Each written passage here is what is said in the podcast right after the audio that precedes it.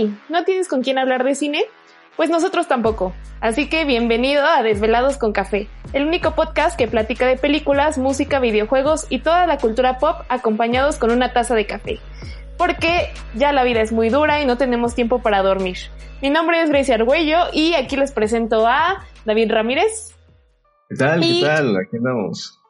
Daniel Gómez. Ah, gracias, gracias. El chico algodón ahorita. El chico, algodón. ¿Cómo, ¿Cómo están amigos? Bien, bien, bien. ¿Qué, tal? Eh, primero tú, David. Primero tú. ¿Qué tal tu semana? pues eh, tuve una semana...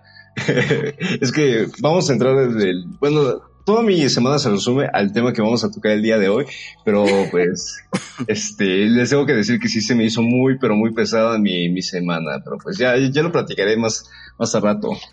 Pero fuera de eso, la verdad es que pues tranquilo, ya, ya saben que he disfrutado la super semana de vacaciones que tuvimos desde entrar al Larguísima. semestre. Sí, sí, sí, no. Buenísimas. Como dice Daniel, reflexioné, reflexioné demasiado. Sí, reflexioné de la vida. Me de bondad, ustedes, ¿no? lo que yo hice con mi familia. reflexionar acerca de la facultad. O sea, lo que yo le, o sea, yo me senté el lunes con mi familia y les dije, oigan familia, vamos a reflexionar vamos a reflexionar, ¿no? Vamos a tener una plática súper informativa de lo que está pasando en el COVID y los maestros. No, no, hombre, o sea, ¿quién, quién hace eso? Seamos honestos. ¿Quién lo hace? Ah, la verdad sí, la verdad sí. Todo lo que queríamos era dormir y ya. sí. Daniel, ¿cómo estás? Cuéntanos.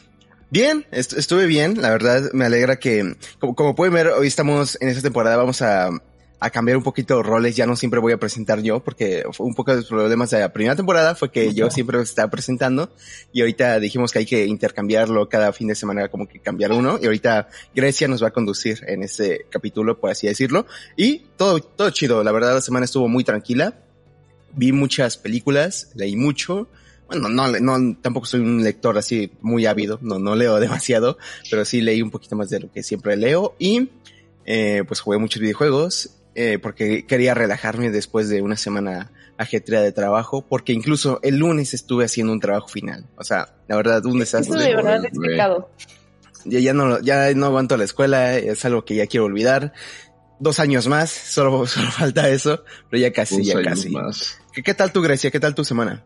Bien, la verdad es que traté de desconectarme de todo, del celular, de redes sociales, casi no estuve activa y me dediqué a prácticamente comer, hacer ejercicio y comer más. Entonces, en ese sentido, sí, no, no se me nota bien, bien ahí. Eso es bueno. Creo que lo, lo compensé bien con el ejercicio, pero me siento, me siento, a pesar de eso, me siento cansada. Siento que una semana no fue para nada suficiente. Y, pero pues ni modo, ya no hay, no hay vuelta atrás, ya mañana empieza el nuevo semestre para nosotros y a ver qué tal, éxito. A 7 de la mañana. Igual, gracias, gracias, éxito. Muchas gracias, igual. 7 de la mañana, no manches, o sea, a esa hora me vengo despertando yo. no, me vengo durmiendo yo, pero no, sé, qué tal, qué tal, eh, y, mm, es que está algo raro, porque la, la, el semestre va, va a estar un poquito más ajetreado por esto de los idiomas y todo eso, pero yo creo que ya podría ser el último semestre que vamos a, a tener online. Así que Esperemos que recemos por eso, sacrifiquemos eh, siervos por, por esa razón de que sea el último y ya nos podemos ver una vez más, la verdad. Sí, porque la verdad es eso, ya hace falta que convivamos, que, que además fuera de la escuela hagamos más cosas, vayamos al cine, vayamos a comer, hagamos más cosas como que nos unan. Entonces, esperemos que sí. Sí, yo por ejemplo quiero ir a... Yo quiero ir al teatro porque quiero ver más teatro y todo eso, ya aparte de cine quiero tener más cultura de teatro, ir a museos, ir a, al cine obviamente, yo creo que el cine va a ser la primera cosa que vaya a ver eh, ya saliendo de esto. Todos nosotros. Los conciertos por mi parte. Todos los ah, conciertos, sí, conciertos. bueno, depende igual de quién venga, porque yo casi no soy mucho de conciertos, pero sí, iría uno este.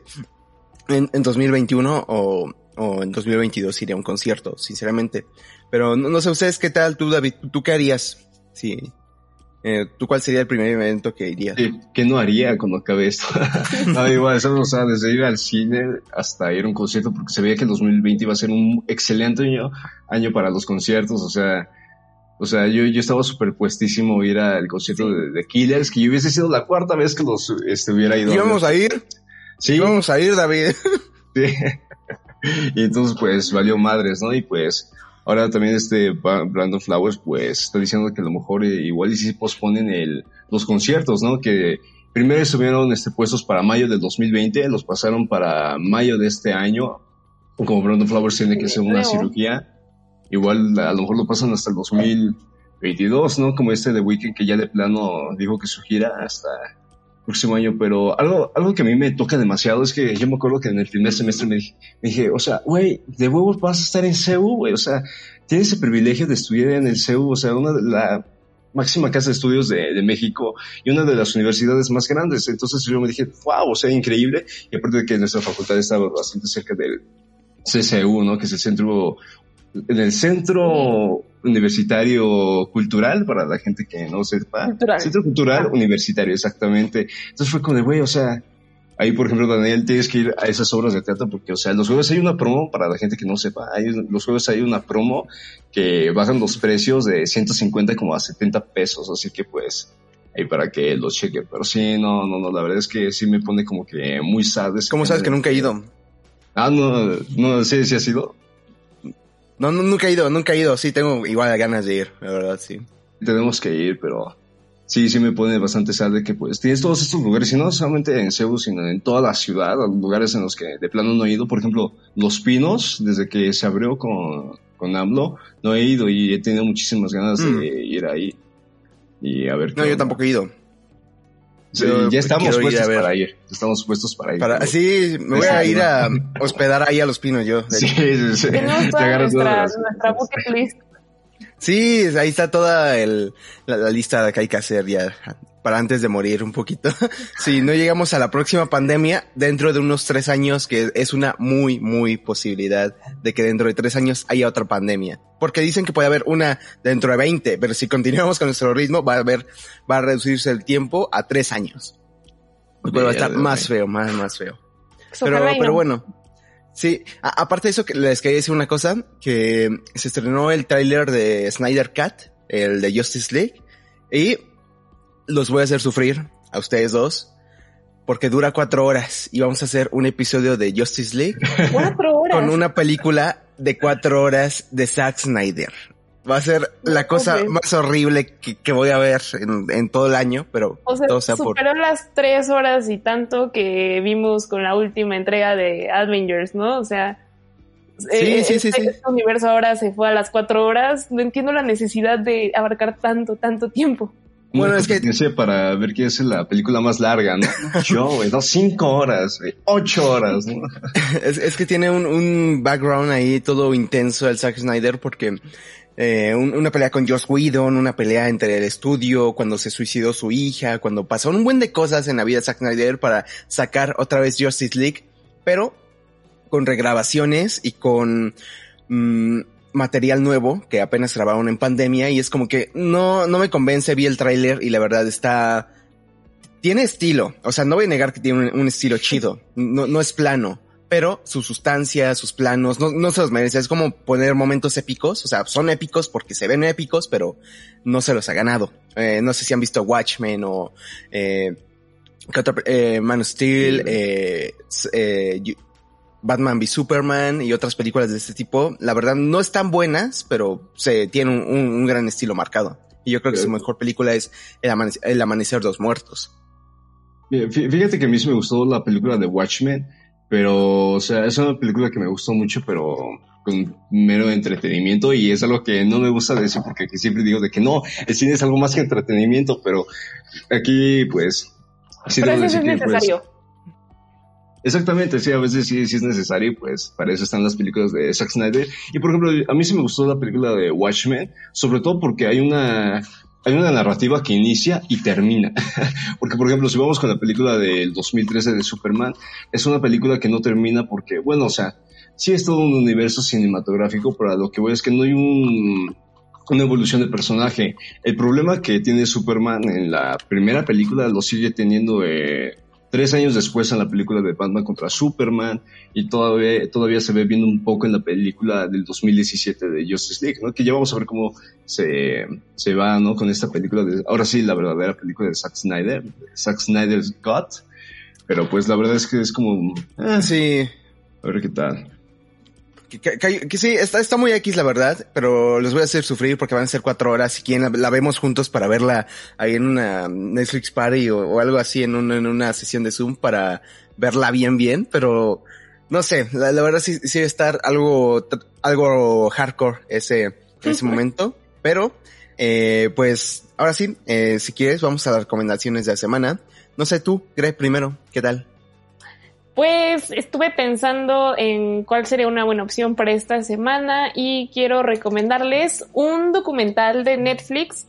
Eh, bueno, que está en Netflix, no es de Netflix, no es producción de Netflix, pero lo pueden ver ahí. Eh, se llama Minimalism o Minimalismo en español. Eh, no sé si hayan tenido oportunidad de verlo, pero es muy bueno, muy bueno. No, vi imágenes y como que el tráiler, bueno, no lo vi completo, vi eh, cachos, pero sí se veía muy minimalista. De hecho, ese es el nombre, pero no sé, tú, tú, tú David, o ya cuéntanos tú qué tal. Ah, no, ah, sí, sí, platícanos un poco, Grecia, de qué va, porque yo, yo, yo no, yo he visto. Les platico de qué va.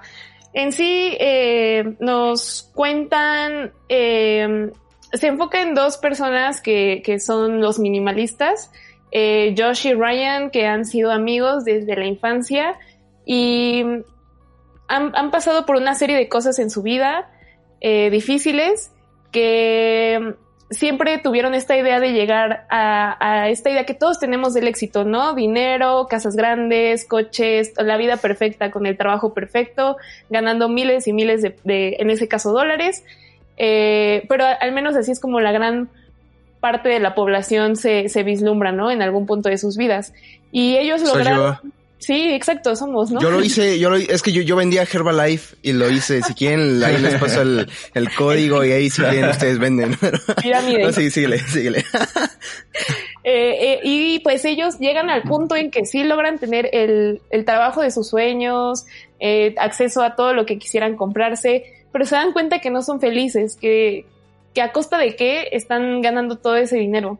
Entonces, deciden emplear este nuevo estilo de vida en el que habían, no sé, escuchado en algún momento de sus vidas, que llaman minimalismo.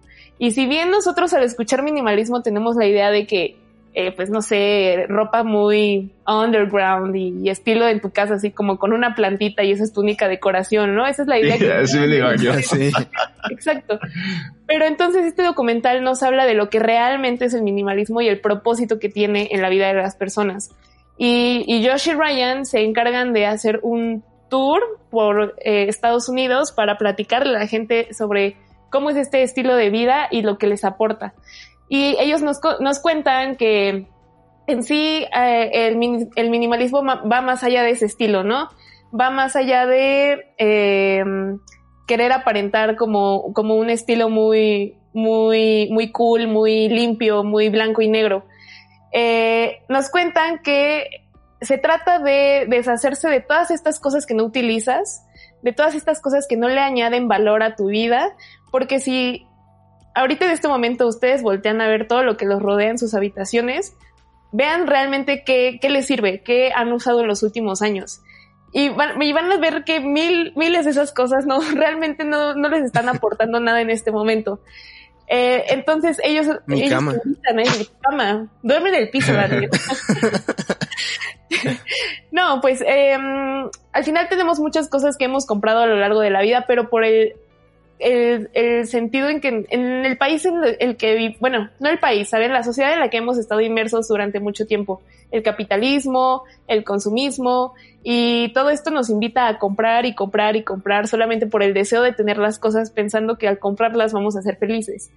Y, exacto, exacto. y ellos te demuestran que no, que la felicidad no va a eso. Entonces te invitan a, a soltar tus cosas, a darle mayor significado a cada cosa que adquieras, decir, ok, quiero que, quiero comprarme este libro, pero me lo quiero comprar porque realmente le añade un valor a mi vida.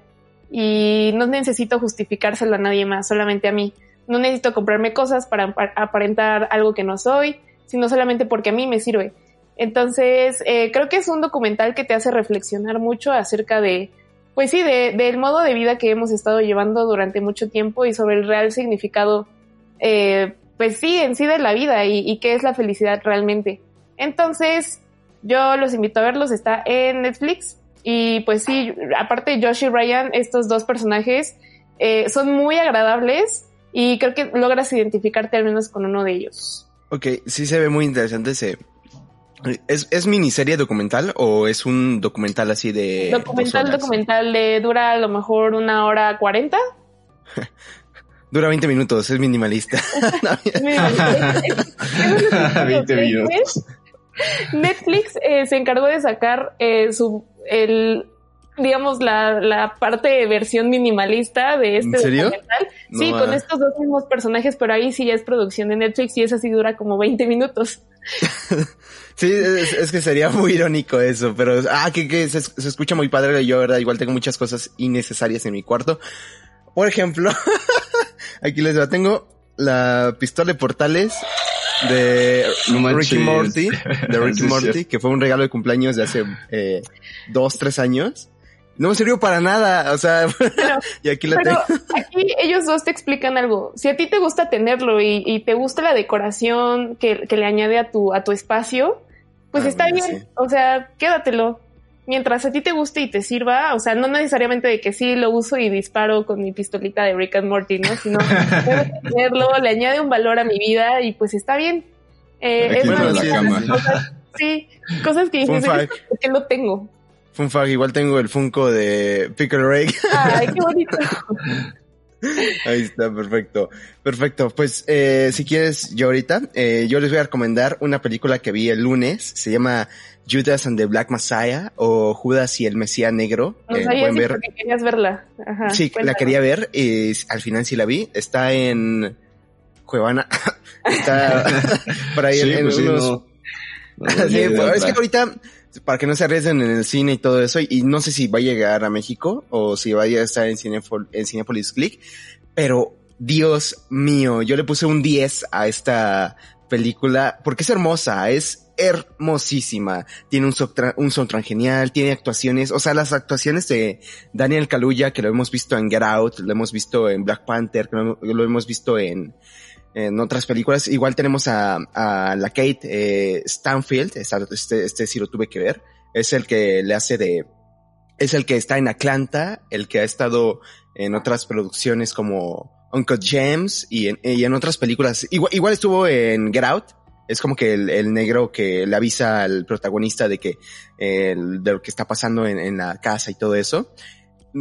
Tiene, wow, o sea, cre- creo que el, el título ya te explica o ya te spoilea de cómo puede ser la historia. O sea, es Judas y el Mesías Negro pero habla acerca de los Black Panthers y cómo intentan hacer una revolución en un país eh, racista prácticamente, donde los tratan Wow. súper mal, donde la policía los controla y donde están en Chicago, donde están en, eh, en una ciudad donde los denigran, incluso donde tienen su propio barrio, donde la policía, por el simple hecho, o siempre hay un cateo así en, en una película así, eh, a una tienda simplemente porque atienden personas personas negras. Es como que muy improvisado. Incluso usan eh, escenas del documental de, Acne, de Agnes Barda, eh, la de Black Panthers. Eh, está muy bueno. La verdad se los recomiendo mucho. Tiene una fotografía hermosa, actuaciones geniales. Porque no les quiero decir cómo termina, y no les voy a decir, pero sí les quiero decir que tiene escenas así súper, súper brutales. Tiene...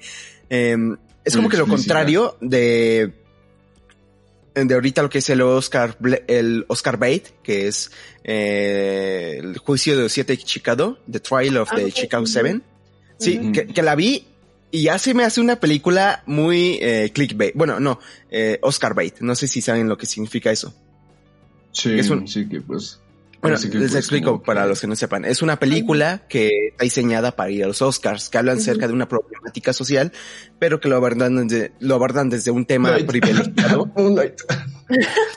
No, ta- yo tampoco creo que, no sé, no, no sé, a mí me gustó Moonlight, la, la verdad. Yo- no, a mí se me hace más eh, Green Book. No, no sé si la hayan visto. Sí, Eh, sí, la. sí, a mí se hace más esa tipo esa película. eh, Green Book, Green Book tiene todo el perfil, ahora que lo pienso. Sí, sí, y ahorita la que tiene mucho el perfil es eh, The Trial of, of the Chicago Seven, eh, está en Netflix, y cada vez que la pienso ya me gusta menos la película. O sea, tiene actuaciones geniales y todo eso, y, y me gusta, es una muy buena película, pero, pero no le llega a los talones para nada a Judas and the Black Messiah, que hablan de lo mismo, hablan de prácticamente la misma época, y, por- y por qué no ¿Los considero 70? que... ¿Mande? Los 70 me parece, ¿está ambientada en esa época? Sí, los, Ah, 60, como los 70. finales de los, de los 60. Ok. eh, don- donde está todo este del 68, de lo que pasó en ese entonces, en Chicago y todo eso.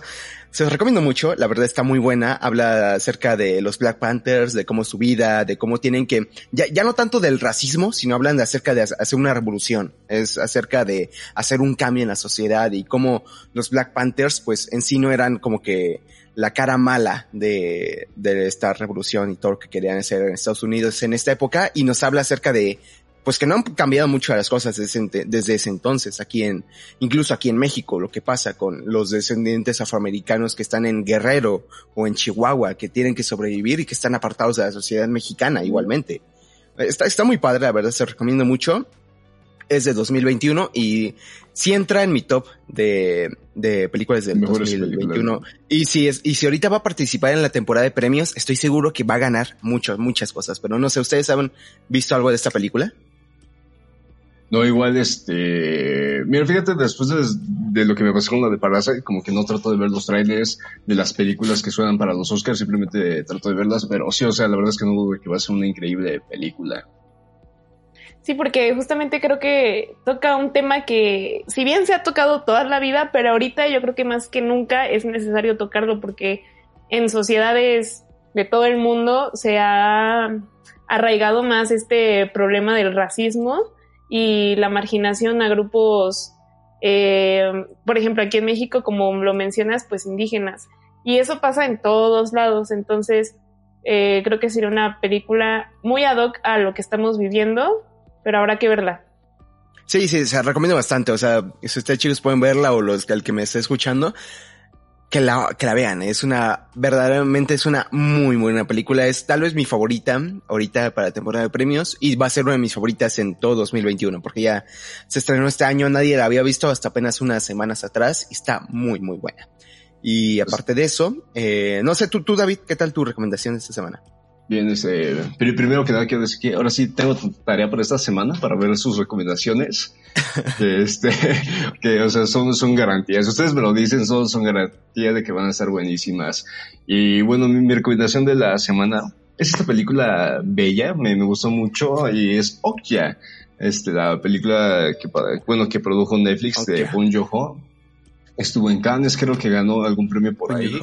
Igual este, y bueno, ya, le había comentado eh, algo a Daniel de la película. Y bueno, o sea, me, me, gustó muchísimo porque la película de Oya refleja como este sentimiento incondicional que le tienes ahora sí que pues a tu mascota, ¿no? Puede ser este desde un perro, gato, este, hasta un pez, ¿no? Bueno, así que refleja pues este amor que no le tienes a una persona ni a un, ni este apego que le tengas a algún objeto que, que tenga un valor significativo para ti, sino esto ya es un, este, un sentimiento incondicional, como dije, pero también yo agregaría la palabra estética, porque luego si lo metemos este, entre las relaciones este, personales de cómo se dan es el- las amistades entre como que muchas cosas, ¿no? De que pues, por ejemplo, tienes este, tus amistades para este, el desarrollo personal, profesional, la familia, entre otras cosas.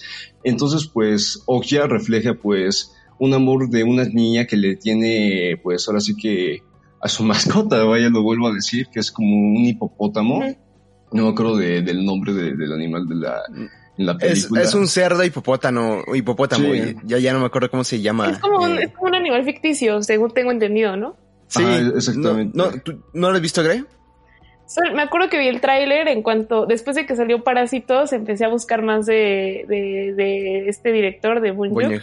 Y este, y encontré Okja y, y no me acuerdo ya por qué no la vi, pero vi el tráiler y me acuerdo de más o menos de qué va, pero sí me acuerdo que la mascota no es algo convencional, es algo como ficticio, ¿no?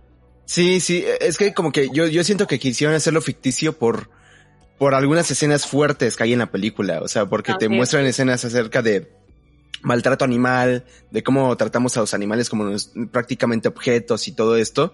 Es una película muy buena, eh, actúa Tilda Swinton, act- actúa Jake Gyllenhaal, eh, también eh, Steve Young y varios actores ahí reconocidos, reconocidos ahorita.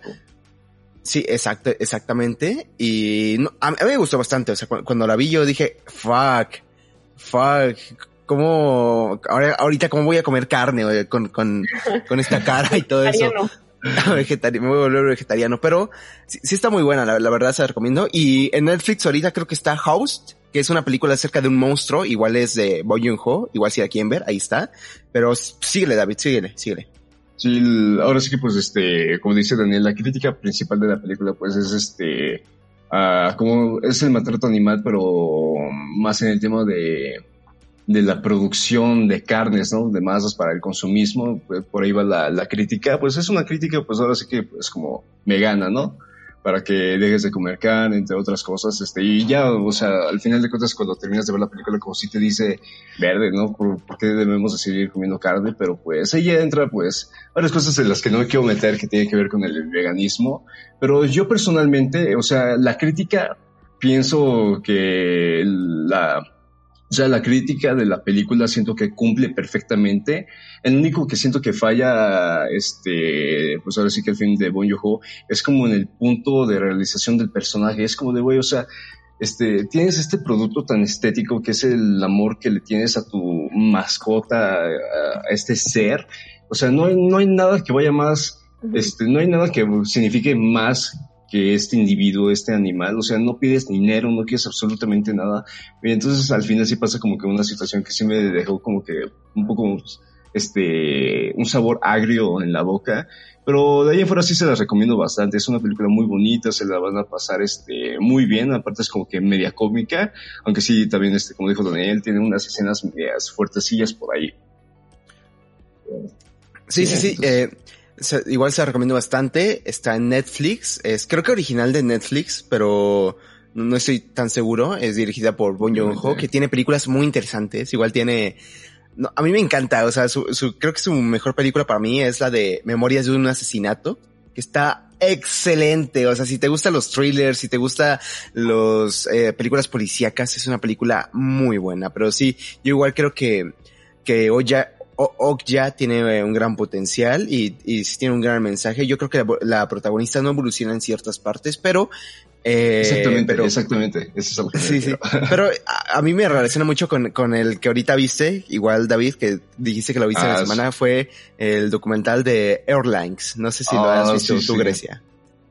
¿Cómo se llama? ¿No? Airlines, eh, terrícolas en, en español. Ya sé cuál es, pero no lo he visto.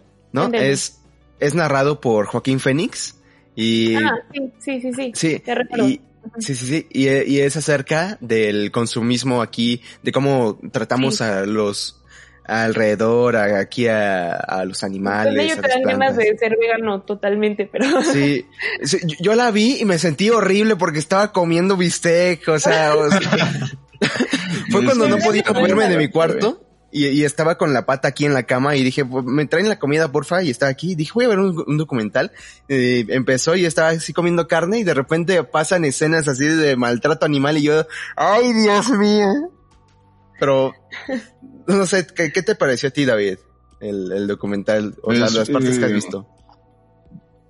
Sí, este, es que afuera de, ahora sí que de la grabación le dije a Daniel que son, había podido llegar a ver cierta porcentaje de la película, porque sí es una película, pues, bueno, un documental muy, muy fuerte, muy explícito, te muestran las escenas tal cual, te las avientan, y sí te pone a reflexionar un poco, pues, todo ese proceso que, pues, nosotros como simplemente consumidores no estamos conscientes de lo que está pasando del otro lado, ¿no? Ahora sí, pues, de los mataderos, de todo el proceso que pasan los animales, pero sobre todo de cómo es que, pues, ahora sí, pues, le quitan la vida, ya sea, pues, a las vacas, los cerdos, entre otras cosas, pero muy, muy, muy, ex, muy explícita. Fíjate que yo, yo no conocía este documental hasta que Daniel me, me dijo, me dijo que estaba narrado por Joaquín Phoenix. Entonces, cuando me dijo que estaba narrado por él, me dije, ah, ya sé por dónde va la película. Bueno, ya sé por dónde va el documental.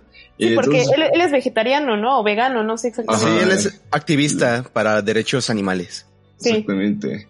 Pero pues, o sea, siento, o sea, cumple igual el propósito, el mensaje es bastante claro el mensaje del documental, pero si ya lo vemos a grandes rasgos, este, también debes, o sea, entre muchas cosas del cambio climático, no solamente pues, es que son, son temas que pues, o sea, no, no, no me gustaría divagar, divagar más. Va, va, va, sí, pero sí, sí. Mejor, es, mejor. eso siento que es un tema muy, pero muy complicado de tocar. Y muy fuerte, la, la verdad sí, sí me pegó mucho en el estómago. A ti, tú, tú, Grey, ya que lo recuerdas, ¿sí lo viste? No sé. No, no lo vi totalmente y ahora que lo pienso no creo poder aguantarlo. Digo, sí lo voy a ver porque pues es, es este, es un tema que, que creo que no debemos ignorar. Les digo que creo que va también de la mano junto con lo del minimalismo, porque si bien nos están hablando de dos problemas sociales, que, que, de repente ignoramos porque estamos tan acostumbrados a, a, a, estar con ellos día a día, estamos tan acostumbrados, eh, por ejemplo, en el tema de, de, los animales, del consumo animal, pues a tenerlos en nuestra mesa, ¿no? Sin ponernos a pensar cómo es que llegaron hasta, hasta ahí. Sí. Y, y, lo mismo pasa, les digo, con este tema del consumismo. O sea, nosotros solamente nos acercamos a comprar y comprar y comprar y comprar porque los medios nos dicen que tenemos que hacerlo, porque nos convencen de que los necesitamos. Entonces, yo creo que van de la mano. Igual por ahí podríamos hacer un capítulo especial de, de este tipo de documentales sí, sobre problemáticas exacto. sociales. Sí. Y estaría bien. Va, va, perfecto, perfecto. Y eh, ahora sí, tú guíanos, Grecia, eh, introdúcenos al tema. ¿Cuál es el tema de hoy? Ahora sí, un tema que, que no dejó dormir a David, que estuvo hasta soñando con él. sí, bien cabrón nomás. Pero que, que, ya teníamos tiempo queriendo hacerlo, al menos Daniel y yo. Creo que eh, es un tema que estuvo muy hablado durante el 2020 y es esta serie Cobra Kai. Cobra Kai, uff, buenísima. A ver, serie, sus impresiones. Quiero escuchar a David. Es lo que va a hacer. Yo, yo, yo, compañeros. Eh, estuve pensando demasiado qué es lo que voy a decir el día de hoy porque estoy seguro de que si soy así, si hablo lo que tengo en mente, o sea, me van a terminar odiando. Okay, déjame dar mientras una mini introducción a de qué sí, va la serie. Eso me parece perfecto. Vale. Ok, Cobra Kai pues es una serie que eh, inició originalmente en este concepto raro YouTube Originals, que nadie ve, que nadie paga, que nadie contrata, es rara la persona que tiene eh, YouTube, YouTube, Premium. YouTube Premium y puede acceder a, a, su YouTube contenido, sí, y que puede acceder a su contenido ex exclusivo de ellos. Y bueno, Cobra Kai salió con YouTube en 2018 y la verdad es que yo tenía mucha curiosidad de, de verlo porque yo soy gran fan del universo de Karate Kid pero no me animaba porque justamente la plataforma YouTube Originals como que, ¿qué es eso? Eh, sí, pero sí, sí, tuvimos la fortuna de que Netflix eh, adquirió los derechos de, de, de Cobra Kai, uh -huh. de la serie, y pues ahí ya tuvimos acceso a la, a la, primera temporada, nos hicieron una segunda y este eh, último año salió la tercera y vamos para la cuarta. y Daniel como, no, por sí. favor, yo no quiero más. Yo no, no quiero más. Sí, sí, las, no, sí, yo, yo, yo, yo la chuté. bueno, bien, esta serie en sí, eh, su argumento principal es de revivir eh, la principal rivalidad que había en la historia de, de Karate Kid entre Daniel LaRusso y Johnny Lawrence, ¿no? Si ustedes recuerdan, eh, Daniel LaRusso llega a este nuevo, eh, pues se muda, ¿no? A, este nuevo estado en Resida y eh, en su nueva escuela lo, lo, hostigan, lo molestan este grupo de, de chicos que practican karate pertenecientes al dojo Cobra Kai. Y el líder de ese grupo es Johnny Lawrence y pues eh, en el momento en que Daniel conoce a su salvador, el señor Miyagi, pues logran hacer un trato entre el dojo de Cobra Kai y, y su instructor Miyagi, en que lo van a dejar de molestar eh, en, en, el tiempo hasta que sea el torneo de Old Valley, en donde se van a enfrentar Daniel Aruso y Johnny Lawrence, y pues quien gane, ya, tiene el respeto del otro. Y pues, oh sorpresa, Daniel, Daniel es, es quien gana y, le, y, él solito, porque es el único alumno del de, de señor Miyagi, le gana a todos de los de Cobra Kai. Oh sorpresa. Eh, entonces la serie va de eso, nos reviven esta rivalidad que existía en los años 80 entre estos dos personajes. Pero la verdad es que yo siento que está muy bien atinada en, en revivirla, porque yo no estaba segura de si iba a funcionar, pero me gusta esto de que nos muestran cómo fue la vida de ambos en el futuro, ¿no? Tenemos por un lado a Johnny Lawrence que nos muestra, nos, nos muestra su vida miserable, en la que su trabajo es, él no lo disfruta, vive en uno de esos condominios como los que vivía Daniel Laruso cuando él era, él era joven. Eh, es no, freelance. No puede, es freelance. no puede ver a su hijo, su hijo está en malos, en malos pasos. Eh, o sea, todo, todo mal, ¿no? Todo mal con Johnny Lawrence. Y, y e, ese primer capítulo nos demuestra como todo el desastre que es su vida, todo el desastre que enfrenta día a día. Y se encuentra que su némesis, Daniel Laruso, tiene la vida perfecta, ¿no? Tiene a, a, la familia soñada, su esposa, dos hijos, el trabajo de sus sueños, con una concesionaria, vende coches, le va súper bien, exitosísimo. Y obviamente, pues a Johnny esto es lo que le, le, da coraje, ¿no? Empieza a recordar cómo, cómo es que, que Daniel acabó en él en ese torneo y pues le vuelve a dar coraje y vuelve a revivir como ese, ese sentimiento de desprecio que tenía hacia él. Eh, pero ahora sí, a ver, quiero escucharte, eh, David. ¿Sabes? Mira, voy a ser completamente. ¿Va, ¿Va, a haber spoilers? ¿Va a haber spoilers para.? Sí, sí ah, spoilers. Okay, Va a haber spoilers. Siente, va a haber spoilers. Algo que. Como que a mí me estaba sacando mucho de onda el primer capítulo, era que era como, o sea, te remontaba muchísimo a los eventos, obviamente, de la película, ¿no? De la primera película de Karate Kid, de ese tournament en el que participó igual, ¿no? Johnny Lawrence contra Daniel LaRusso. Entonces, o sea, algo que a mí me pareció muy curioso es que el arco, ahora sí que la construcción del personaje de Johnny es que durante 35 años, casi 40 años, este, no hizo casi de su vida, o sea, algo, fue como que, ¿cómo lo explico? Fueron 30 años, sí. 30 y... Ajá. 32, 34 años yo, pero sí eran 30, al menos 30 años. O sea, algo que a mí me, o sea, en los primeros capítulos me molestó mucho de, del personaje de, de tanto de Daniela Russo como de Johnny es que hubiera pasado 30 años y seguía existiendo como este algo de rencor entre los dos personajes. No habían madurado. Porque, ajá, exactamente, como sí, sí, perfectamente sí, lo dices, como si no hubiesen madurado. Es como si los eventos hubiesen sucedido al día siguiente del tournament del 84. Pero después te puedes a pensar de que, pues, o sea, es bastante necesario que, pues, platiquen, te platiquen y te platiquen de ese tournament de la primera película, pues porque al final de cuentas es una serie que se basa eh, en esa trilogía, bueno, eh, bueno, y trilogía en la con... ¿no? De revivirla. Exactamente, y en la nostalgia de revivirla, que es algo que a mí personalmente este, me llegó, pero súper, súper cabrón, porque obviamente yo no nací en los 80, pero o sea, yo creo que este, yo, yo vi la, las películas cuando era súper, súper chiquito, tenía como 6, 7 años, y pues esta película me motivó para entrar al karate, al karate de mi escuela, wow. entonces yo me sentía No manches, ¿en serio? Daniel Laruso, sí, incluso también este, en mis clases de karate, pues tenía la bandita aquí, ¿no? Y era blanca, así que yo me sentía Daniel Laruso, o sea, yo, o sea, a mis ojos yo era...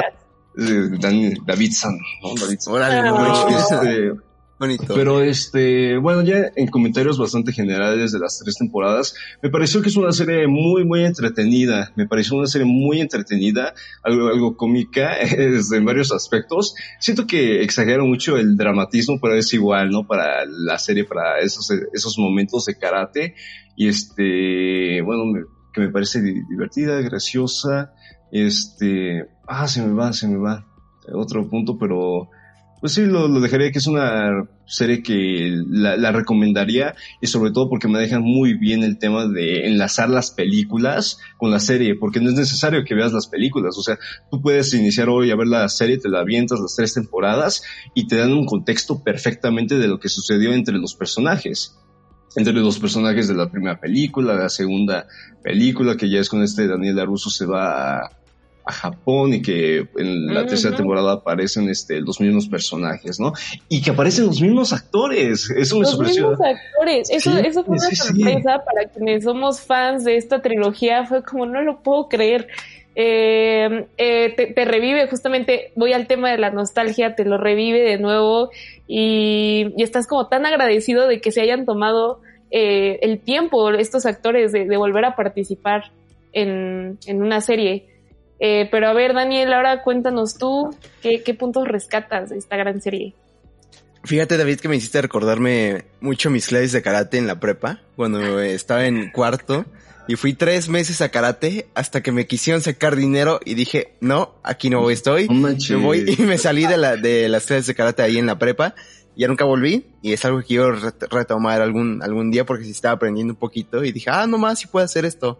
Porque sí, sí podía hacerlo para... Mira, Daniel sí es Daniel San. Sí, exacto. Sí tuvimos la etapa de Daniel San y David San. Sí, sí, sí, sí, sí, Y lo mejor es que yo me llamo Daniel, así que...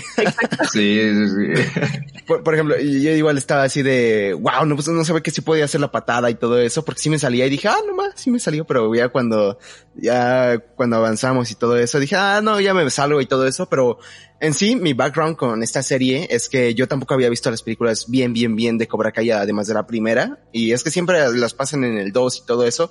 Bueno, en, el 5, perdón. en el 5, en el 5.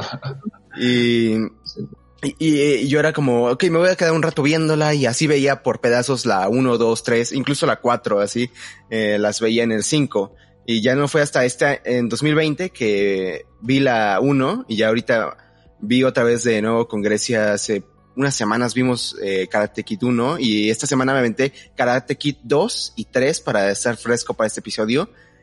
Y no manches, yo creo que Cobra Kai sí es la mejor continuación para, y la mejor secuela para una saga como es Karate Kid, porque si bien en la segunda película sí se ve, sí como una digna secuela de lo que pasó, porque el, el mayor, la mayor preocupación, el mayor conflicto era con señor Miyagi y era la mejor parte de la película, en Karate Kid 3 esto se ridiculiza bastante, o sea, no, no tiene idea de cómo baja la calidad en esa película con el plan de los villanos y tal. Hay una escena donde Chris, así de joven, se esconde atrás de, del cartón con su figura. O sea, hagan de cuenta, Chris eh, en cartón está haciendo una pose de karate. Y entonces llega Daniel al dojo de, de Chris y todo eso a ver a otra persona. Y Chris se esconde atrás del S. Pero, o sea, yo me imagino a Chris diciendo, me voy a quedar aquí hasta que Daniel venga y así lo sorprendo.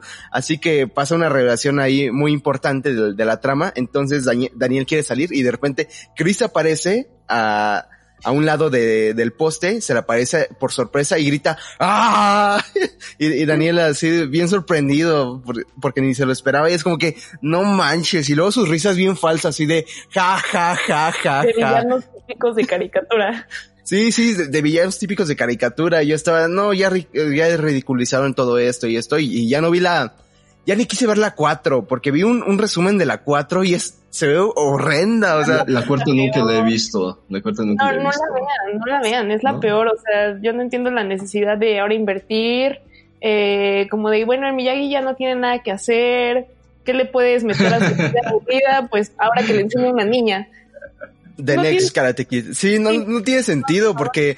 No la vean yo, vi una escena donde de repente empiezan a bailar y empieza una música bien extraña con los monjes y luego ya no sabes qué está pasando porque hay un monje, no sabes si estás viendo Karate Kid o Star Wars porque de repente un monje tira una bola de bolos en, en el boliche y hace como que está rezando y mueve la cabeza y se mueve la bola y tira los bolos y es muy extraño porque ya no sabes entonces de qué va el karate y todo eso.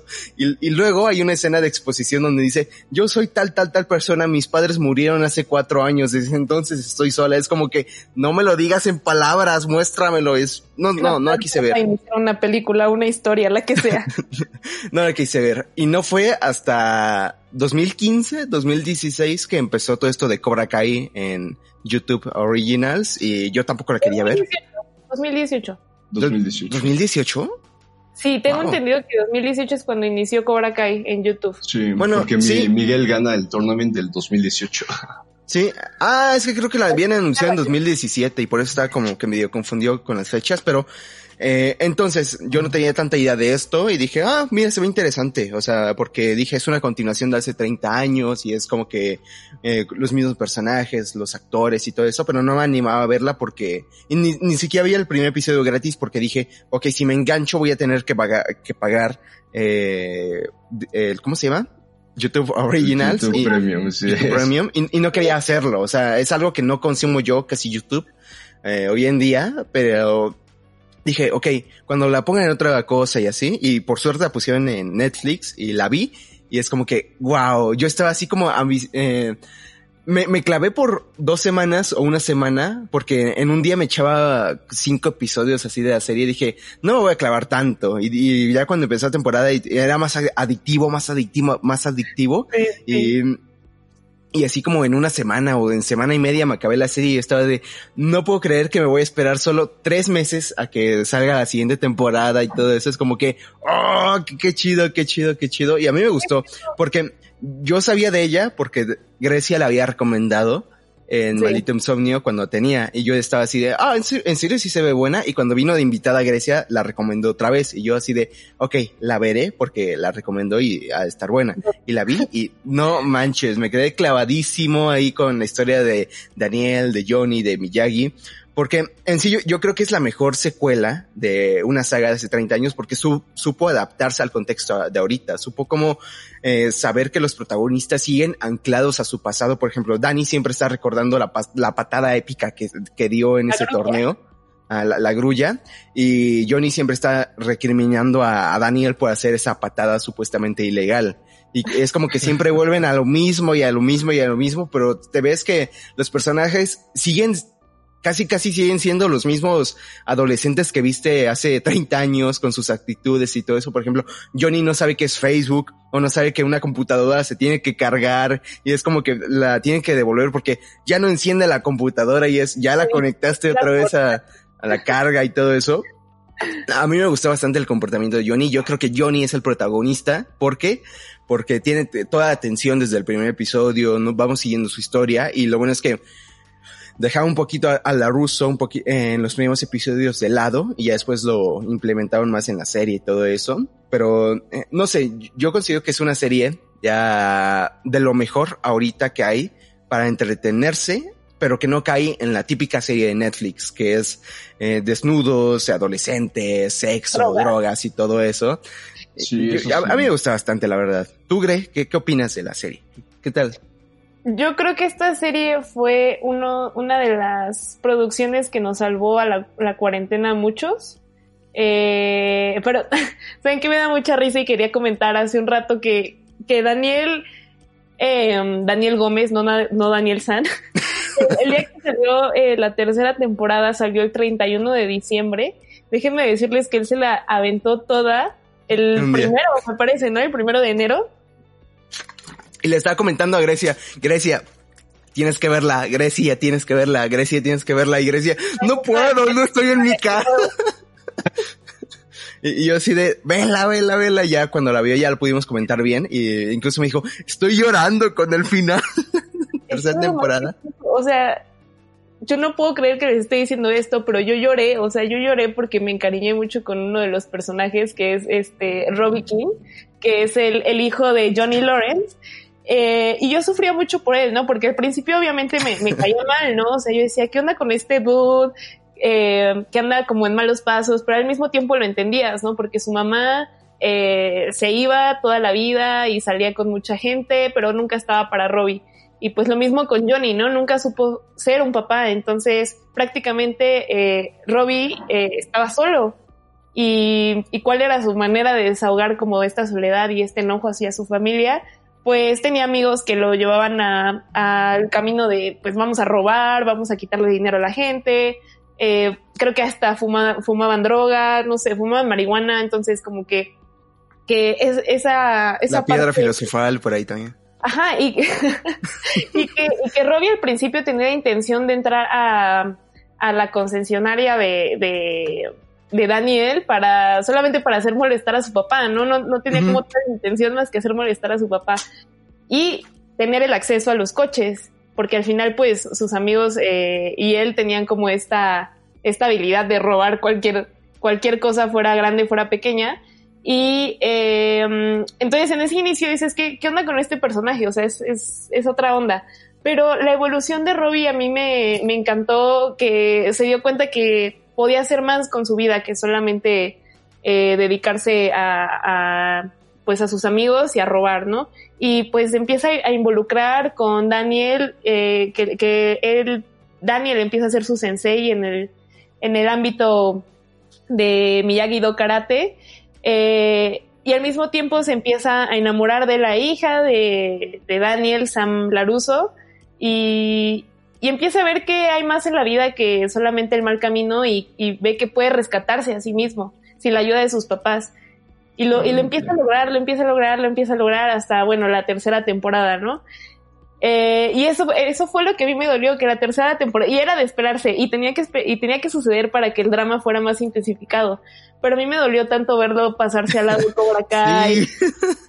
Y ver que me daba una rabia que a nadie le importaba qué había pasado con Robbie cuando todos estaban como Miguel, Miguel, Miguel. Y yo lo entiendo, ¿no? O sea, Miguel sufrió un accidente terrible. Pero al mismo tiempo yo decía, es que Robbie no lo hizo con esa intención, ¿no? O sea, ya estaba tan intensificada la pelea que que hasta él mismo se quedó como, fuck, ¿qué hice? No quería hacerlo. Y, y, mientras él está en la cárcel sin saber qué va a hacer de su vida, eh, su papá ni siquiera lo va a visitar. Sí. Ya, ya, no tiene a nadie. Eh, Sam, que se supone que era su novia, al final ya también como que se le olvidó que, que tenía algo con él. Y pues era obvio que se iba a pasar al lado, al lado Cobra Kai. Y, y, eso fue a mí lo que me rompió el corazón y hay una escena en particular en la que él descubre que, que Sam regresa con Miguel y, y, yo decía, es que pobre Robbie, o sea, ya está sufriendo demasiado en la vida y va a volver a lo mismo de antes.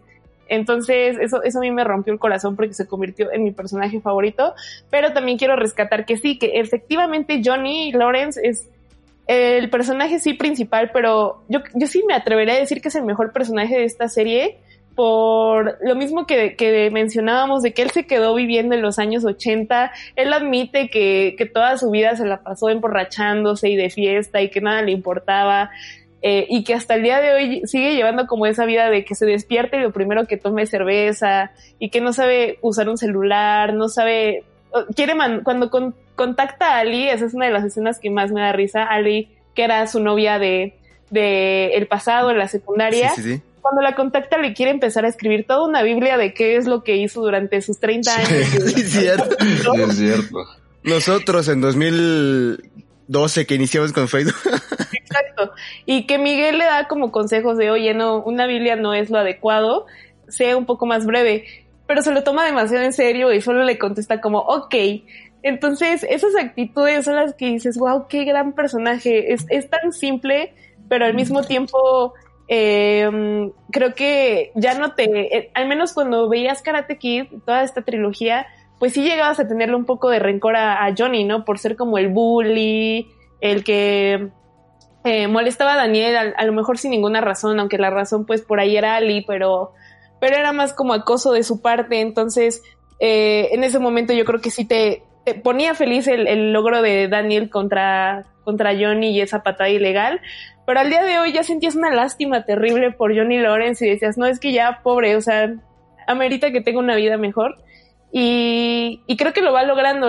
También la evolución de Johnny Lawrence creo que es, es muy acertada en el sentido de que cuando empieza su dojo, él no tiene mucha idea de qué es lo que está haciendo realmente, como que quiere volver a retomar todo esto de Strike First, Strike Hard, No Mercy, y, y en el camino se va dando cuenta que eso no es lo que realmente quería enseñarle a sus alumnos. Él quería ser diferente a lo que John Chris fue y quería dejarle un legado diferente a, a todos ellos porque al final se encariñó con, con, con, todos y principalmente con Miguel, que ya lo consideraba incluso, pues yo diría que hasta un hijo, ¿no?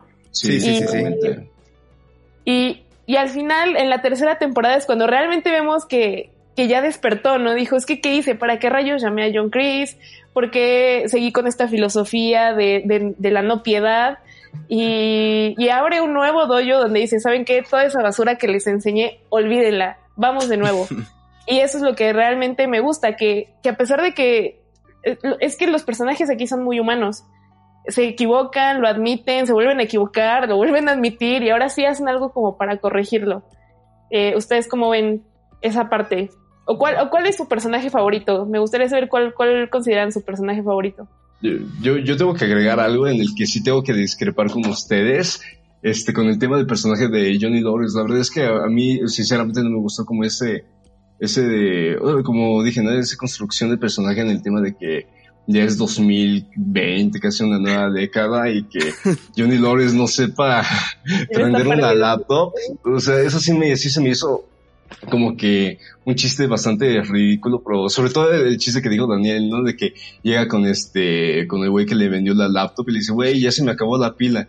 Que me dice que era wireless, ¿no? Y, y el güey le contesta, ¿ya la conectaste?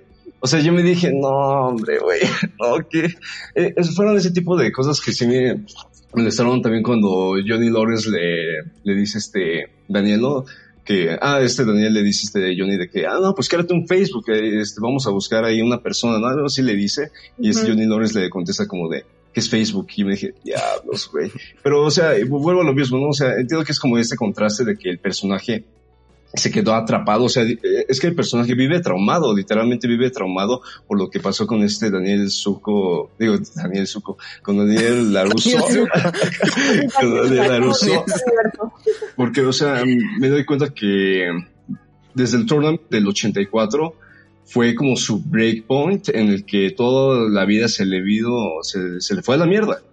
O sea, eso, esa es la palabra porque o sea, como dicen, es un personaje súper miserable, vive en un cuarto, creo que hasta compartido. En el inicio de la primera temporada se ve como que otros personajes viven ahí en donde él vivía. Entonces fueron como que esos puntos, este, unos aspectos que no me gustaron del personaje de Johnny Lawrence. Como dicen, ¿no? El tema de que, o sea, no sabe ni siquiera, o sea, cuando también le llama al mismo güey que le vendió la laptop y le pregunta, güey, ¿qué es Wi-Fi?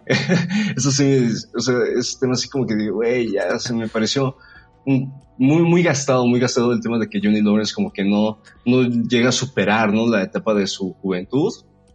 Pero entre otras cosas que sí me gustan, por ejemplo, tú mencionaste, Grecia, el personaje de Robbie.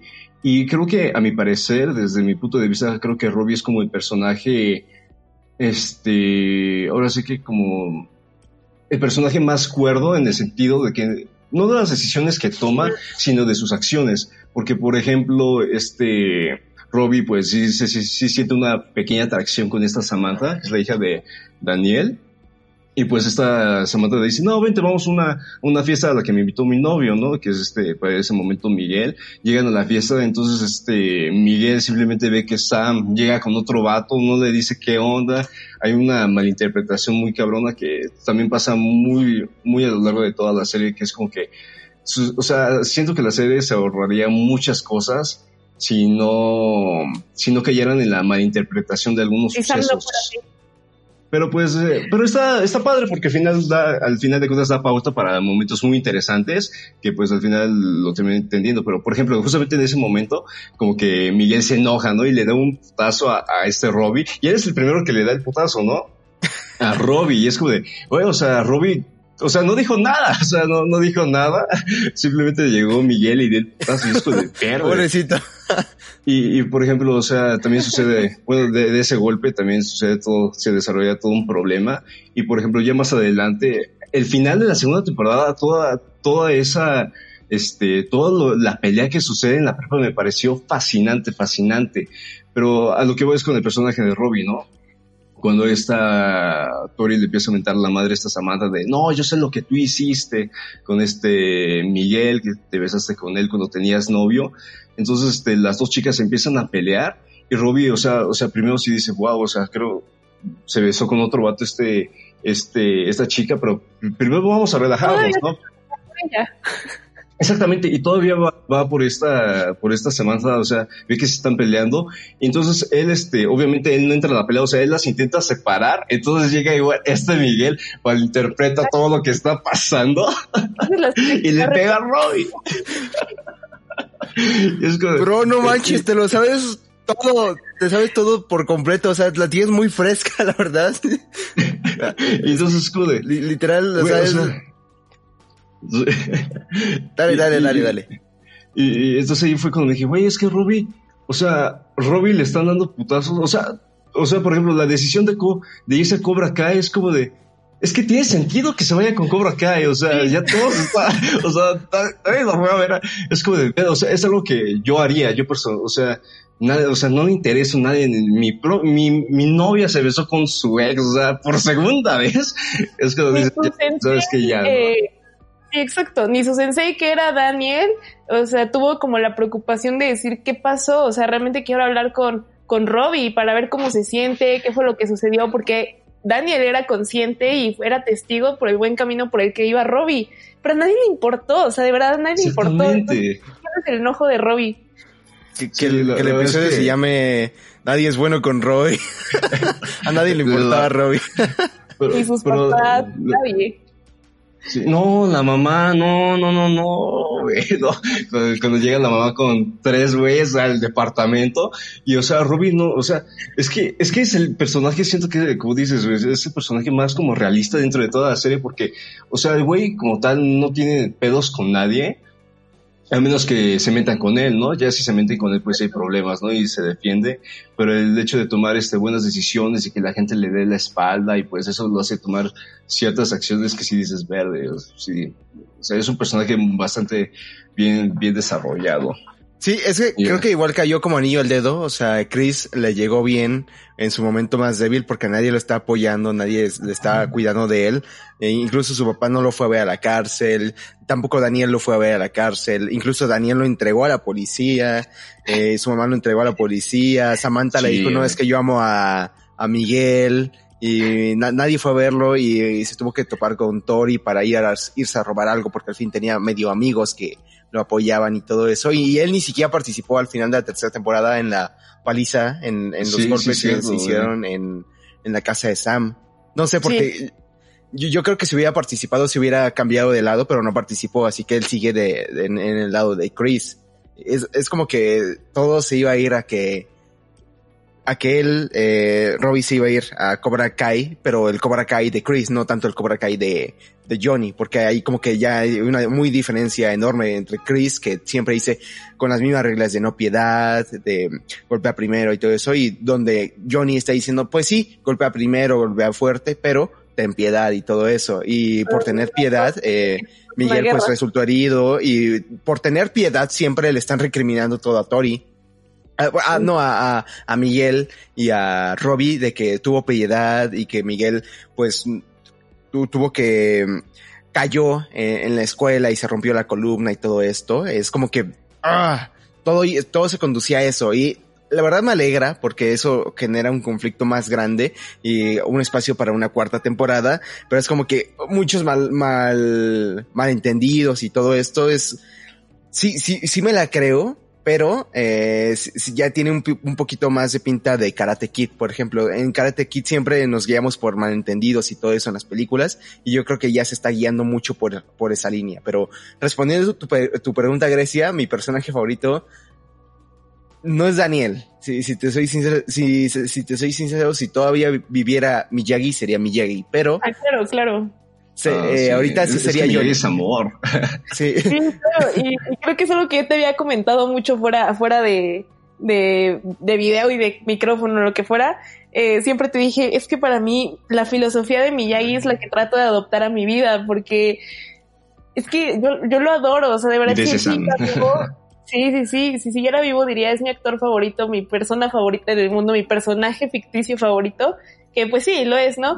Pero pero justamente su filosofía de vida es tan bonita como, como es que usa, usa este, estas habilidades que tiene solamente para defensa propia y para hacer el bien y, suena muy cliché, pero es que sí, o sea, eh, también atino a que Miyagi es espectacular y, y también las formas en que retoman a este personaje durante la serie me parecen muy atinadas sí, eh, a, veces yo siento que abusan un poquito de él con Daniel, eh, por ejemplo, porque a veces siento que lo usan dos veces en el mismo episodio. O sea, no está mal, no está mal construido y todo eso, pero yo a veces siento que abusan mucho porque usan el tema de Miyagi para prácticamente cualquier foto que pase sobre él, lo, cual está chido, pero lo, lo que a mí me gusta es que no lo revivan, o sea, que no haya así como que otro actor interpretando a Miyagi o, o, que no, o que no venga así un diálogo que no dijo así de en la cabeza de Daniel, no, Daniel San, tienes que hacer esto, tipo el Rey León o cosas ah, así. Sí, sí, es lo que no. Tienes razón, tienes razón, güey. Siento que no tendrían que explotarlo así y es lo que me agrada, pero igual yo siento que ya viendo las dos, la parte 2 y 3 de Karate Kid, sí es una, es un gran personaje. A mí me, me, encantó con su arco entre su papá, con su mejor amigo, con la filosofía que enseña de siempre estar eh, en paz, siempre estar en paz con uno mismo, no usar esto para violencia, el karate, sino como una forma de vida. No sé, a mí, a mí me hizo, se me hizo muy, un clic aquí enorme en la cabeza y fue como que, wow, este es un gran, gran personaje y yo creo que es mucho mejor que Daniel, la verdad. Ah, claro, claro. Eh, como que Daniel sigue teniendo o sea, a pesar de que él ya tuvo muchos errores en la vida, como que no, no termina de aprender de ellos. O sea, de repente en, situaciones dice, ah, sí es cierto, Miyagi me dijo que el equilibrio lo era todo, equilibrio para karate, también para la vida. Y en ese momento le hace clic. Pero ya como que dos episodios, episodios después, otra cosa vuelve a pasar y se le olvida y su furia es la que lo, domina. Eh, pero también me gustaría que habláramos un poco del personaje de Sam, que ah. David decía, David decía, Robbie es el personaje más, em, más cuerdo, ¿no? El que está consciente de su entorno y sus acciones. Y yo creo que su contrario sería Sam Laruso. Está... Ya, ya, ni Tori, ya ni Tori. Ya Tori, o sea, creo que le gana más Sam en, en, su toma de decisiones. Es como, piensa dos veces antes de actuar. ¿Ustedes, ustedes qué piensan de, del personaje de Sam? David, que lo tienes fresco. Verde, este, no, en, en, ese caso sí me gustaría primero escuchar sus opiniones porque no. Pues, ok, ok, si, quieres yo primero. Mira, Sam a mí se me hace una muy, muy, una muy buena actriz. La verdad sí me creo su personaje. Es, está muy, muy hermosa la actriz, por así decirlo. linda, exacto. Súper linda. Muy, muy bonita. Pero es que su personaje es bien desesperante, o sea, es como ver a la niña típica y mimada que siempre está pidiendo cualquier cosa y que todo sea a su modo y le están diciendo no, así no lo hagas y, la niña así necia, necia, necia quiere hacerlo a su modo sin importar las consecuencias, por ejemplo, cuando le rompen el brazo a se me fue su personaje, pero al chico este flaquito, sí. a, a Dimitri, Dimitri. A Dimitri, anda, cuando le rompen el, el, brazo a Dimitri, él, ella ya no piensa las consecuencias de lo que hizo porque siempre está queriendo venganza, venganza y eso. O cuando se va con sus amigas y chocan el, el, carro con John y todo eso, pues no le dice a su papá prácticamente nada de lo que pasó. Y de ahí se originó el conflicto principal entre estos dos personajes a lo largo de la sí primera es cierto, Sí es cierto, sí surge toda la serie, sí es cierto. Sam siempre actúa primero y casi nunca está pensando en eso. Por ejemplo, mi queja más recurrente es, es en la fiesta cuando está compitiendo con Tori y no peleando sino compitiendo a hacer el 4. Eh, bebiendo, alcohol, eh, las cervezas y todo eso. Y pues al final gana. Pero eh, se, se porta mal con Robbie, se porta mal con Miguel, se porta mal con sus amigos, se porta mal con todo el mundo. Y, y nunca sabemos por qué, o por qué estás enojada, qué te hizo Tori, te miró feo, algo así. Pero no, a mí la verdad no, sí me, es, es muy complicado porque sí creo que Tori es Sam es necesaria, pero a veces sí, me cae muy mal Sam. No, no sé, tú, tú, tú, Grecia, Grecia, ¿qué opinas de, de Sam? Sí, exactamente. O sea, su, su, personaje es totalmente necesario porque parte de todos los problemas en los que ella se mete, pues son los que originan todos los demás y, y la afectación que tiene junto con los demás personajes. Eh, y bien, como dices, la actriz me parece maravillosa, creo que es guapísima y lo que quieras, a, lo mismo que le decía Daniel, lo que para ti es, es este, creo que se llama Minnie Mauser, para mí es Tanner Buchanan, que es el que representa a, Robbie King. Eh, pero en el sentido ya de sus personajes, el de Sam es como, a ver, primero empezó, empezó la serie ella como teniendo un capricho con, con, uno de los personajes que ya vemos hasta la tercera temporada, que es este chico que le que molesta a Miguel. No sé si, no sé si lo recuerdan. Uno con facciones asiáticas. ah, sí, sí, sí, que aparece ya en la tercera. Sí, y que hasta lo invita a comer a su casa. Y, patán, un patán, un patán, o sea, no, no sé qué le vio, no sé qué le vio, la verdad. o sea, no sé qué le vio y ya hasta, hasta, después se da cuenta de, de la persona real que es y decide pues ya terminar con él, pero no pasa ni, no sé, no pasa ni una semana y ya sale luego, luego con Miguel. Y en ese momento dices, ah, qué bonito, ¿no? O sea, Miguel consiguió como que, que la chica que, que le interesaba le, le, hiciera caso, tienen una cita muy linda, todo cool.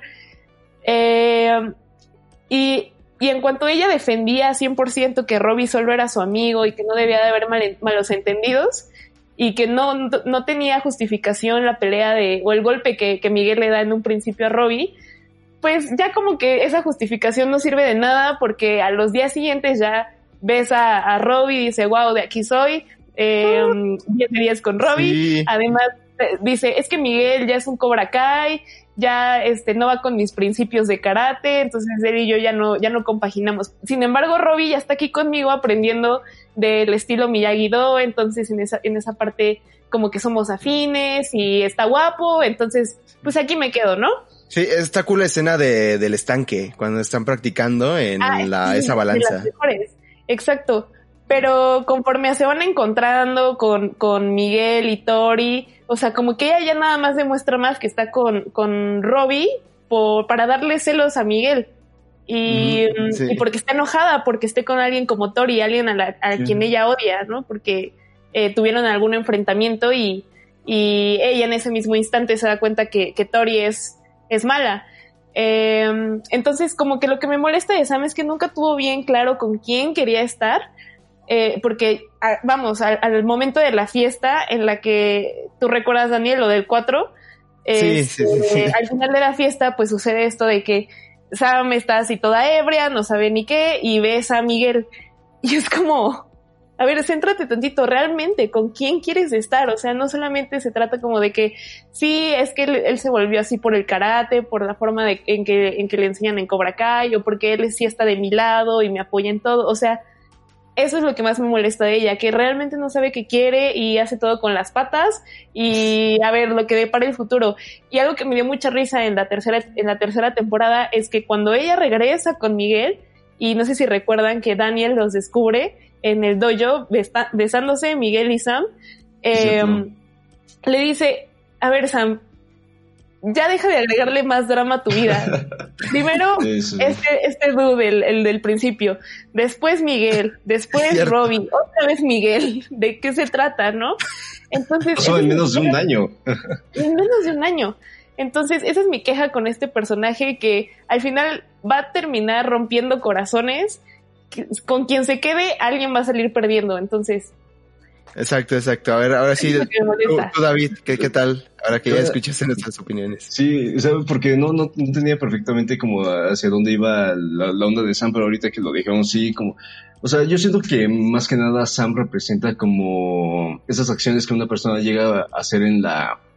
Pues en la secundaria, en la prepa, cuando eres pues muy joven, ¿no? De que te dejas llevar esto muchísimo, muchísimo por el amor, que a la primera cosita que te hagan pues estás mentando madres, etcétera, etcétera. Pero siento que a veces sí que se cae como muy en lo, en lo innecesario. Por ejemplo, la relación que tiene la, el primer chico con el que anda en el primer, que anda dos capítulos, el de facciones asiáticas, es algo totalmente innecesario, es algo que no aporta nada a la historia, simplemente de que el chico es un bully con Miguel, pero al final de cuentas también algo que a mí me molestó un poco es que de repente este Daniel siente como que una pequeña sensación de sobreproteger a Sam, porque hay como unos, no, no son chistes, sino por ejemplo de que en un momento este chico lleva a Sam a un, a un salón y le dice, no, te- le envía un mensaje y le dice, no, te voy a enseñar algo muy grande y no sé qué más. Y este Daniel ve los este, mensajes, dices, no, ¿qué, ¿qué le va a enseñar, no?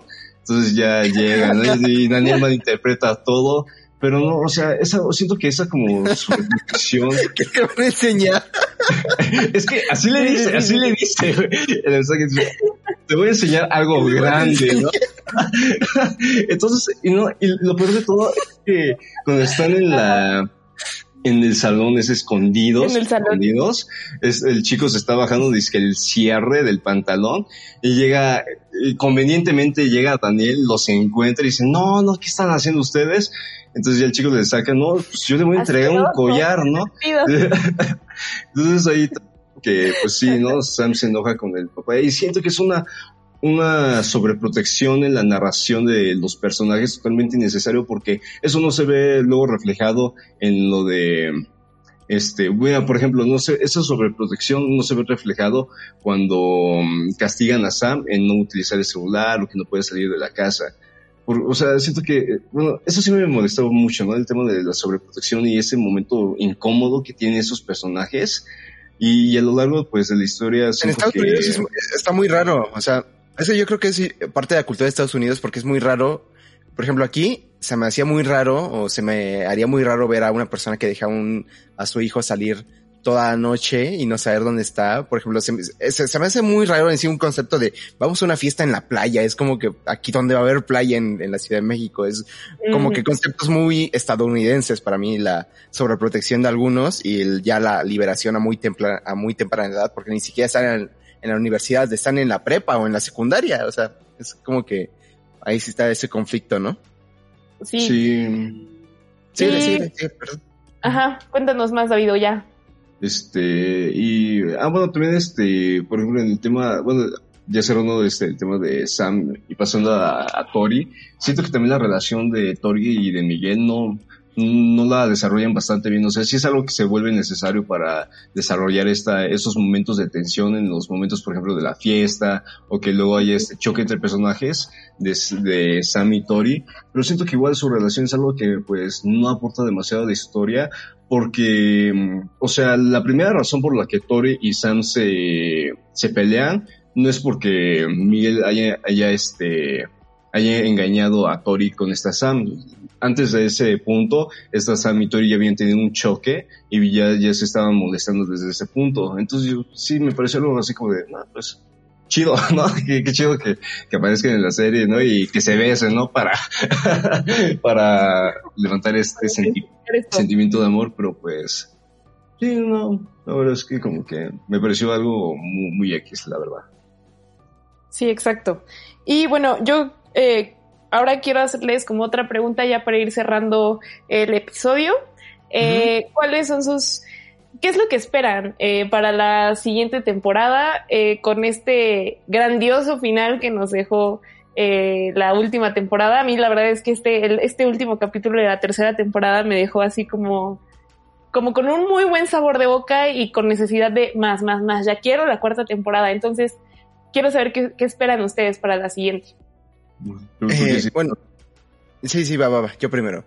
Pues para la siguiente temporada yo espero, o sea, sé que no va a pasar, pero yo quisiera que cerraran en sí la serie con esta temporada para no alargar demasiado, porque eso sucede con muchas series que, por ejemplo, hay series eh, tipo Pretty Little Liars, que no me acuerdo ah, de qué va, sí, porque sí. solo vi el primer episodio y dije, no soy de esta serie, pero ya cuando la revisé de nuevo ya tenía como ocho temporadas y yo, en serio, duró demasiado. 24 o... episodios de una hora cada una. Sí, no, es que por eso nunca la quise ver de nuevo, porque era una hora, 24 episodios cada temporada. Era una tortura, iba a ser una tortura ver eso. Es como una semana completa viéndola sin parar, entonces eh, no me llamaba la atención, pero ya en sí en esta temporada, por ejemplo, en, en, el último, en el último episodio, sinceramente yo igual estaba como Grecia, así de, no puedo creer que estoy viendo lo que está pasando, o sea, tantas peleas, pero peleas así reales, con, con puño, así, como en la del pasillo de la escuela y todo eso. A mí me pareció... Debo resaltar, perdón, que no sé si vieron, pero en esa categoría de las, de las peleas eh, eh, escenografiadas, está nominado Cobra Kai en los Golden Globes. Ah, ¿en serio? No sabía sí, que había categoría de eso, pero wow, no manches, ¿en serio? sí, justamente por, por, por esta, estas coreografías de, de peleas fue que fueron nominados, pero ya, era, era ese Inter. No manches, no manches. No, es que sí se lo merece, la verdad. Por ejemplo, la segunda temporada se me hizo muy bueno y esa temporada con la pelea entre Chris, Johnny y Daniel es como que, wow, me explotó así el cerebro, el cerebro cuando estaba viendo todos los golpes así bien, bien dados. Yo creo que es un gran trabajo de cámara, un gran trabajo actoral de ellos y de escenografía.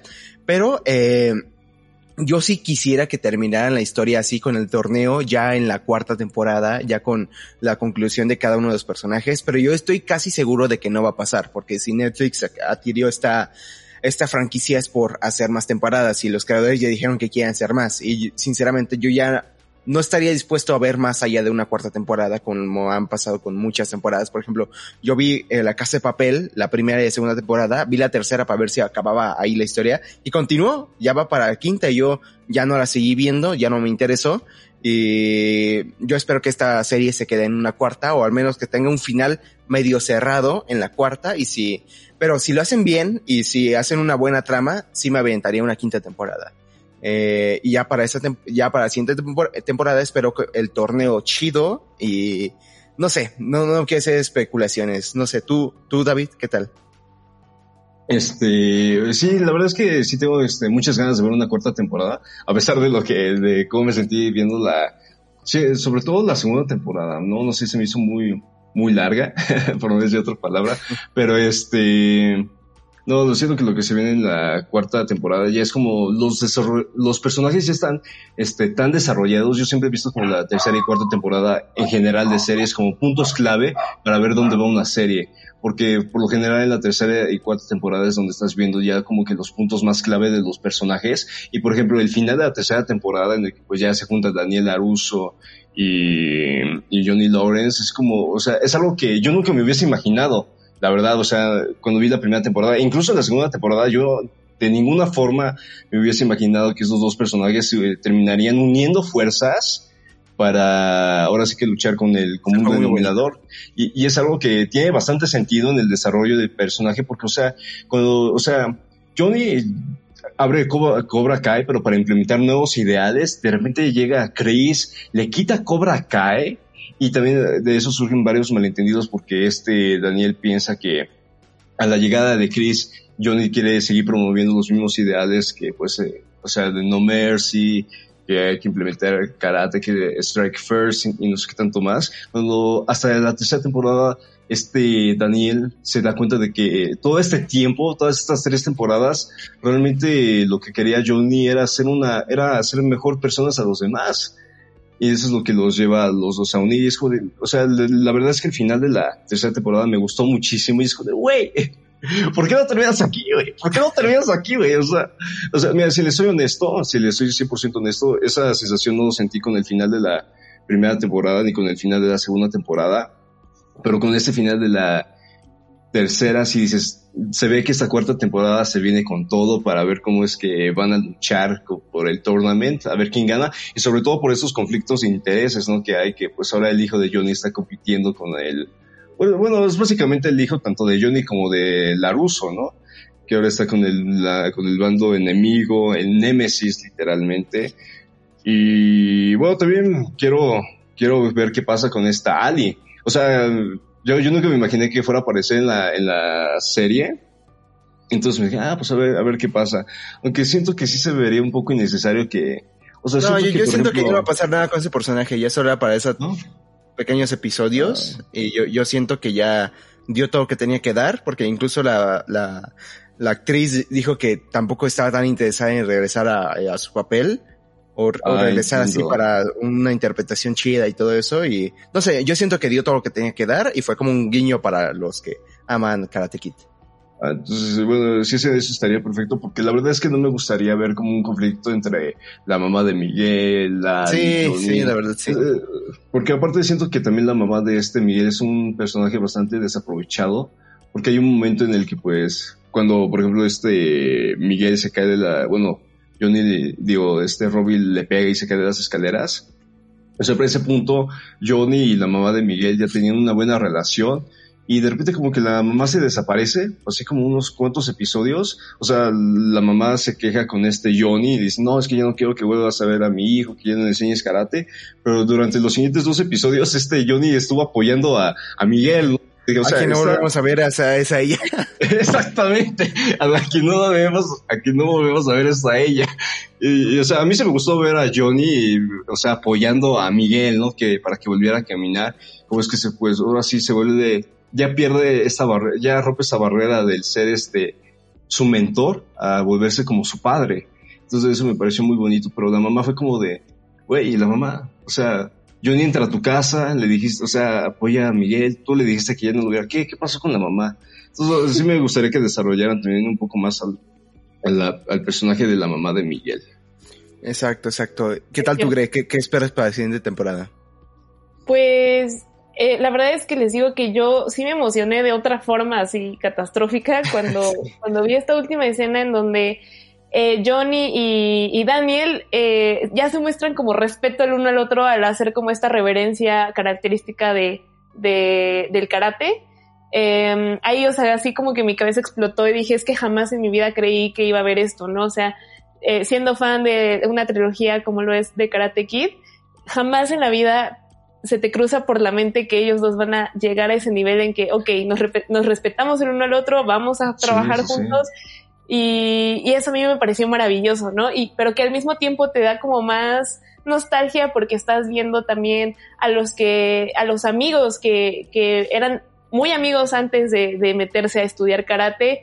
O sea, esta unión de, de los que estaban en Cobra Kai y los que estaban en Miyagi-Do y que es como, compa, otra vez de nuevo juntos, ¿no? O sea, hay que olvidar todos los rencores y, por ejemplo, una de las más características es la de Halcón y, y Dimitri, ¿no? Que, que eran como los tetos inseparables de, de la escuela, pero que a partir del karate o sea, Dimitri, Dimitri era como, bro, ¿qué te hice? ¿No? O sea, ¿por qué, ¿por qué me odias tanto? Y, y ver que por fin eh, este personaje de, de Halcón entendió ya como el significado de lo que estaba haciendo y lo mal que estaba haciendo las otras, eh, bueno, lo mal que, que, estaban intencionadas sus acciones, eh, aquí ya es como, perdóname, en serio, no sé qué estaba haciendo, hay que ser compas de nuevo. Eso, eso fue como una de las partes también más, más rescatables de esta última temporada. Entonces, eh, lo que me gustaría ver en la siguiente es cómo le van a hacer en sí eh, Daniel y Johnny para enseñarle sobre un mismo eje eh, a sus alumnos. Porque si bien Sí, sí, cierto. Daniel jamás se va a despegar de su, de su filosofía Miyagi, que para mí es la mejor, obviamente. Creo que es, yo soy 100% Team Miyagi-Do. Pero, pero Johnny, eh, por su personalidad y por cómo eh, jamás quiere estar de acuerdo con, con, Daniel, pues va a terminar también imponiendo su, su, su método, ¿no? De, de, ser más fuerte. O sea, primero tú y, y ya hasta el final, si de verdad estás en peligro, ok, ten piedad pero creo que van a chocar mucho y eso va a ser lo interesante de ver. Va a ser sí. como todo un reto, todo un reto que, que lleguen a, a, a, formar bases de lo que realmente quieren hacer para, para que pues, su propósito sea ganarle a, a, Cobra Kai. Eso por un lado, pero también me gustaría mucho ver eh, que Robbie se desquite. La verdad sí quiero que Robbie se desquite por todo lo que todos le hicieron y quiero que eso se vea reflejado en el torneo. O sea, quiero que en el torneo Robbie se luzca y diga malditos por, por dejarme, por tratarme así. Sí, sí, sí, sí, No, pues sí, la, la verdad sí tiene mucha razón. Y espero, esperamos que esta temporada se, se venga con todo. Dicen que va a salir para probablemente enero del 2022. Así que aún tenemos todo un año para seguir esperando esta segunda temporada, porque bueno, aparte lo van a grabar en pandemia, así que pues ni modo. Va a ser es, el proceso. Va a ser algo difícil el proceso. Y pues, pues nada. Eh, vamos a cerrar. ¿qué, ¿Qué tal? Que espero que les haya gustado esta plática de Cobra Kai. Ya todos dijimos nuestros puntos de vista. Y no sé tú, Grecia, algo más eh, que quieras decirnos, no sé. Pues nada, yo creo que estaría muy padre que, que a lo mejor eh, gente que nos esté escuchando y que, porque mucha gente fue fan de Cobra Kai durante este tiempo, eh, que pues también nos comenten qué opinan, ellos qué, qué, esperan de la cuarta temporada. Estaría padre pues también eh, especular un poquito más acerca de esto. Ok, y ok, ok. Nada, qué bueno que, que estuvimos juntos un día más. Otra semana más. En, en el inicio del semestre los dos. Exacto, exacto. Algo que se nos, olvidó el siguiente en, en, el anterior episodio fue presentarnos, porque teníamos un poco de prisa. Entonces, eh, pues le, les quiero eh, repetir que a mí me pueden seguir en, en arroba Daniel G. de Gómez, en Twitter, Instagram, YouTube. Eh, próximamente va a haber un video de Cobra Kai, de hecho. Y gracias a sus análisis, ahí voy a tener más elementos para escribir. Le voy a dar sus, sus eh, agradecimientos también a ustedes, ¿no? Para apoyar y así, cosas así. Y, eh, pues, ¿qué tal tú, David? ¿Dónde te podemos seguir? Este, me puedes seguir en todas las redes sociales como arroba david-rmz-mtz. Instagram, Twitter, creo que también Letterbox, que casi nunca lo utilizo, pero ah, ahí no, ando. sí, sí. Yo igual estoy en Letterbox como Daniel G. de Gómez o Daniel Gómez, no me acuerdo cómo estoy, pero ahí subo todo lo que estoy viendo en la semana o de repente me, me, acuerdo que veo una película o que la vi hace años y digo, ah, la voy a reseñar. Así, pero sí, sin tanta eh, análisis porque pues no la había visto en la semana. ¿Tú, Gre, qué tal? ¿Dónde podemos seguir a ti? Me falta hacer mi letterbox, pero prometo que esta semana lo abro. y, eh, y, ya estamos. Y en Twitter me pueden seguir como eh, Gre Argüello y en Instagram como gr.argüello. gr.goya. Ahí está. Perfecto, perfecto. Pues ahí estamos. Y en, el, en, nuestro podcast nos puedes seguir como eh, arroba eh, con Café Podcast o Desvelados con, con Café en Twitter, Instagram y Spotify. Y recuerden que tienen que activar ahí el seguimiento para seguir viendo los siguientes episodios y todo eso. Y pues nada, pues fue un gusto hablarles de nuevo aquí una semana más eh, acerca de Cobra Kai. Estuvo muy interesante episodio, muy interactivo, estuvo muy chistoso y espero que eh, pues haya, hayamos aprendido algo cada uno de nosotros. ¿Qué tal ustedes?